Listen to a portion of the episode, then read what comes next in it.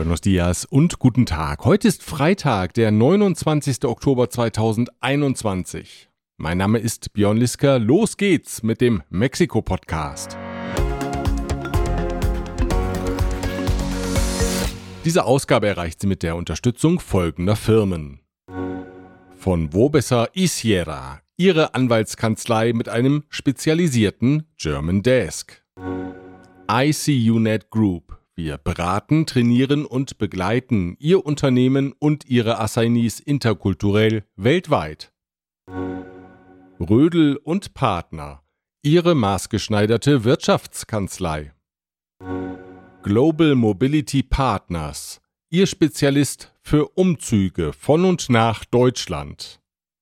Heute geht es gleich um zwei Universitäten. Die UNAM, die seit einer Woche unter dem rhetorischen Beschuss des Präsidenten steht, und um die UTLAB in Puebla, die auf richterlichen Beschluss hin an die Eigentümer zurückgegeben werden muss.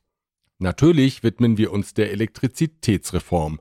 Und dann habe ich noch einen Tipp für Sie, wie Sie den letzten in Puebla produzierten Golf GTI erwerben können. Das sind einige Themen in dieser Ausgabe, die auch von folgenden Firmen unterstützt wird. Store KM, die Online-Plattform für Elektrokomponenten und Werkzeuge nach VDE-Vorschrift. König und Bauer Latam, Maschinen und Services für die Druck- und Verpackungsindustrie. Klöme.com, der Spezialist für IEC-Elektrokomponenten im Bereich Automatisierung und Energieverteilung. Kernliebers, der globale Technologieführer für hochkomplexe Teile und Baugruppen mit den Schwerpunkten Federn und Standsteile. Evonik, ein weltweit führendes Unternehmen der Spezialchemie. Die Links zu den Homepages finden Sie auf mexikopodcast.info. Seit nunmehr einer Woche kritisiert Präsident Andrés Manuel López Obrador täglich die staatliche Universität UNAM. Die Universität, an der er selbst studierte, habe sich politisch nach rechts bewegt, sie habe dem Neoliberalismus tatenlos zugeschaut, ihn nicht kritisiert und sei so zum Handlanger der konservativen Kräfte geworden. Das ist die Botschaft des Präsidenten, die er in immer neuen Facetten seit Tagen kommuniziert. Ahora que hice un pequeño cuestionamiento sobre la UNAM, se pusieron también enojadísimos, que les dije que se había derechizado la UNAM. Estoy absolutamente seguro que eso fue lo que sucedió en todo el periodo neoliberal. Se llenaron las facultades de ciencias sociales de conservadores. In der Öffentlichkeit sorgen die Angriffe für Verwunderung. Die UNAM als Bastion des konservativen Denkens, dieser gedankliche Sprung war für viele dann doch eine ziemlich große Herausforderung. Claudia Schenbaum, Oberbürgermeisterin und treue Anhängerin des Präsidenten, war eine der wenigen, die ihm sogleich zur Seite sprang und seine These unterstützte. Ansonsten kam reichlich Gegenwind auf von Verteidigern der UNAM was López Obrador nur anspornte, noch heftiger gegen die Universität auszuteilen. Ein Grund dürfte sein, dass die UNAM den Präsidenten nach seiner Wahrnehmung nicht ausreichend unterstützt. Und das nicht erst seit kurzem. Noch immer scheint bei López Obrador nachzuwirken, dass er im Jahr 2000 als Kandidat für das Oberbürgermeisteramt in Mexiko-Stadt von Studenten der UNAM kalt empfangen wurde, wie er jetzt berichtete. Yo me acuerdo que en el 2000 era yo candidato a jefe de gobierno en la ciudad, acompañé al ingeniero Cárdenas y nos organizaron una celada con porros, porque estaba dominada la UNAM por lo más retrógrada que había y sigue existiendo. Fehlende Unterstützung sieht der Präsident auch im Kontext der Ermittlungen gegen 31 Wissenschaftler und Mitarbeiter des Wissenschaftlichen Rates CONACYT. Die Staatsanwaltschaft wirft ihnen Unterschlagung öffentlicher Gelder vor. Der Präsident hat die Ermittlungen mehrfach unterstützt und die Wissenschaftler angegriffen. Führungskräfte der UNAM übten Kritik an dem harschen Vorgehen der Staatsanwaltschaft und bezeichneten das Vorgehen als Angriff auf die Freiheit der Wissenschaft im Land. Mit seinen Attacken auf die staatliche Universität macht López Obrador einmal mehr deutlich, dass er uneingeschränkte Unterstützung für sein Regierungsprojekt verlangt. Kritik, ob konstruktiv oder nicht, ist nicht willkommen. Vor einem Jahr hatte er das schnörkellos formuliert, blinde Loyalität forderte er da ein. Pedimos lealtad a ciegas al proyecto de transformación. Gefreut hat sich Präsident López Obrador über ein Ranking, das jetzt die britische Financial Times veröffentlicht hat. Demnach ist er der zweitpopulärste Regierungschef unter 13 untersuchten Nationen, darunter Deutschland, die USA und Japan. An erster Stelle steht der populistische Regierungschef von Indien, Narendra Modi, hinter dem zweitplatzierten López Obrador folgen der italienische Regierungschef Draghi, die noch geschäftsführende Bundeskanzlerin Merkel und US-Präsident Biden. Die letzten Plätze belegen Brasiliens Regierungschef Bolsonaro und Frankreichs Präsident Macron. Die Auszeichnung gelte keinesfalls ihm, sagte López Obrador, sondern der mexikanischen Bevölkerung, weil die so ein großes Vertrauen in ihn habe, dass man gut in dem internationalen Vergleich abgeschnitten habe. Und dieses gute Abschneiden wiederum sei ein Grund, stolz auf Mexiko zu sein, so die etwas redundante Argumentation des Präsidenten. Un periódico que se llama el Financial Times ¿no? ya reconoce que pobremente estamos en segundo lugar, tenemos medalla de plata. No es mi persona, es la confianza de la gente y es para orgullo de México.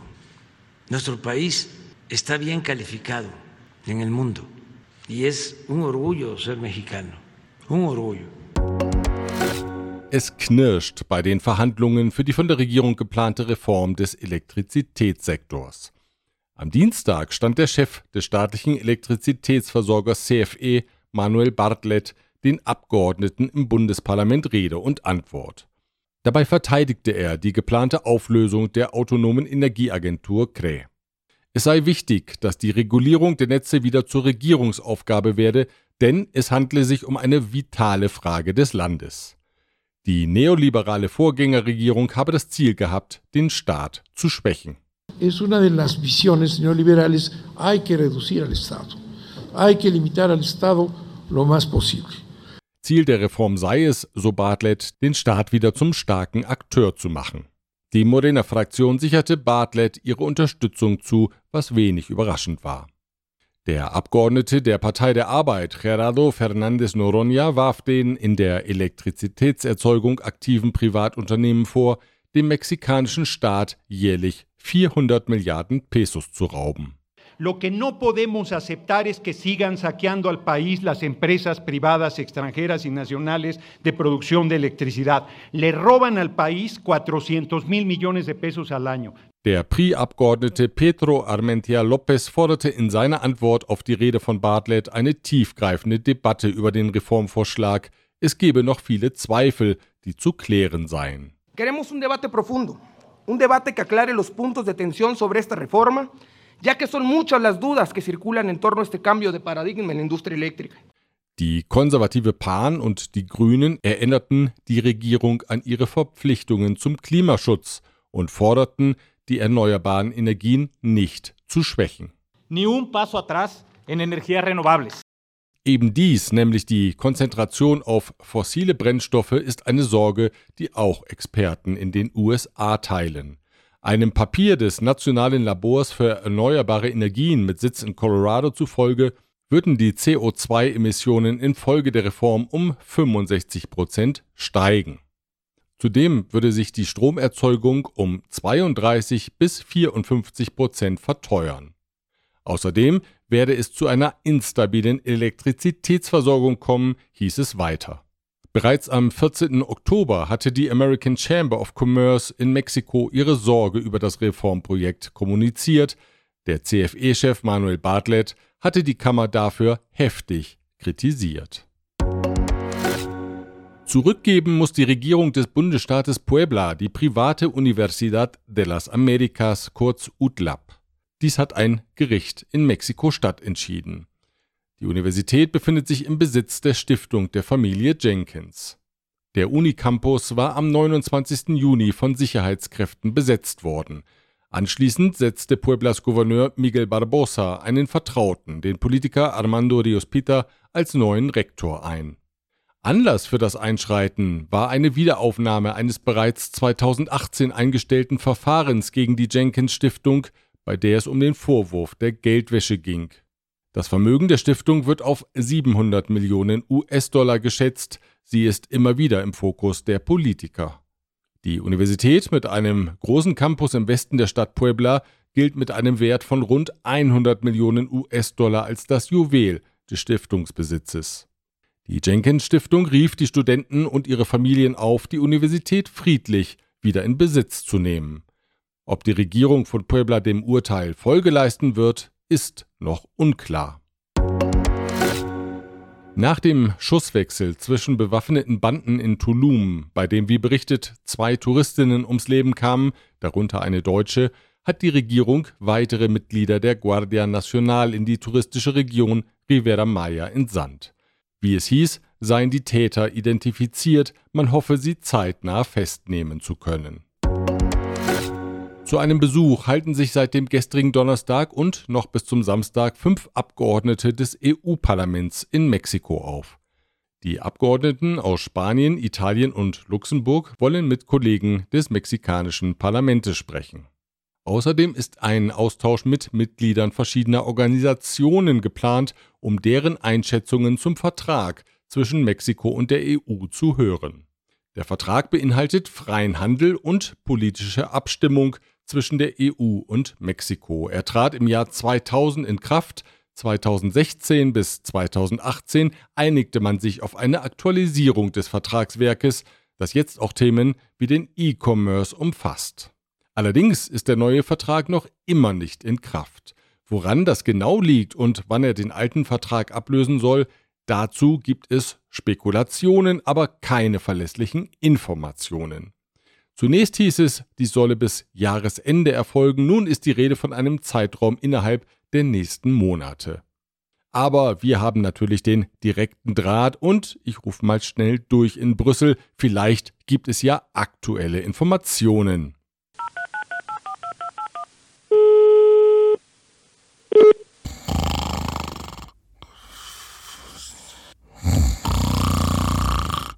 Oh, ich höre, man ist intensiv mit der Übersetzung des Vertragswerkes in die Sprachen der Mitgliedsländer befasst. Das dauert noch ein wenig, wir müssen also weiter spekulieren. Nicht spekulieren, sondern kalkulieren müssen Sie, wenn Sie den letzten VW Golf ersteigern möchten, der im Werk Puebla produziert wurde. Es handelt sich um einen roten Golf GTI, der im Februar den Schlusspunkt der Golfproduktion in Mexiko setzte. Versteigert wird er am 11. November vom Auktionshaus Morton in Mexiko-Stadt. Los geht es bei 622.000 Pesos. Der Erlös kommt der Stiftung Por Amor a Mexico zugute, mit der Volkswagen soziale Projekte und Umweltaktionen unterstützt. Wenn Sie Interesse haben, wir haben auf unserer Homepage einen Link zur entsprechenden Seite des Auktionshauses eingestellt auf mexikopodcast.info. Auf die angespannte Finanzlage zahlreicher Museen hat die staatliche Universität UNAM in einem jetzt veröffentlichten Report hingewiesen. In der Covid-19-Pandemie seien mehrere Museen geschlossen worden. Viele der 1300 Museen des Landes seien in ernsten finanziellen Schwierigkeiten. Wenn Sie ein Museum mit Ihrem Besuch unterstützen möchten, dann machen Sie vielleicht den Anfang im Museo Anaquali in Coyoacán. Das Museum, mit dessen Planungen Diego Rivera vor 80 Jahren begann, ist jetzt um einen Erweiterungsbau ergänzt worden. Insgesamt umfasst es nun 6000 Quadratmeter Ausstellungsflächen und Lehrräume, in denen unter anderem Tanz, Malerei und Bildhauerei gelehrt werden. Ohnehin ist das Museum in diesen Tagen eine Reise wert, denn es beherbergt traditionell einen kunstvollen Altar de Muertos zu Ehren der Verstorbenen. Auf die Homepage des Museums, wo Sie weitere Informationen finden, verlinken wir von mexikopodcast.info. Und wenn Sie Sportfan sind, dann gibt es zwei wichtige Ereignisse, die näher kommen. Am 28. November startet der traditionelle Marathonlauf in der Hauptstadt. Die Teilnehmerzahl ist auf 20.000 Läuferinnen und Läufer beschränkt, die einen Covid-19-Test vorlegen müssen. Wenn Ihnen der Marathon zu lang ist, dann gibt es noch die Möglichkeit, an einem Halbmarathon teilzunehmen. Der findet am 19. Dezember statt. Bereits vom 5. bis 7. November gastiert der Formel 1 Zirkus in Mexiko-Stadt. Auf dem Autódromo Hermanos Rodriguez geht es um Punkte für die WM-Wertung. Zuschauer müssen entweder einen Impfschutz nachweisen oder einen negativen Covid-Test vorlegen. Das Tragen des Mund-Nasenschutzes ist Pflicht. Ich hoffe, die Mischung aus Benzinabgasen und Reifenabrieb ist dennoch zu riechen, denn die ist dem echten Formel 1-Liebhaber natürlich sehr wichtig.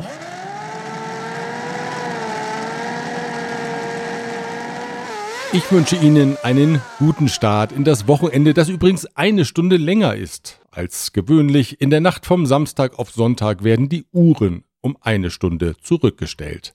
Wir hören uns wieder am nächsten Freitag. Ich freue mich auf Sie. Bis dahin.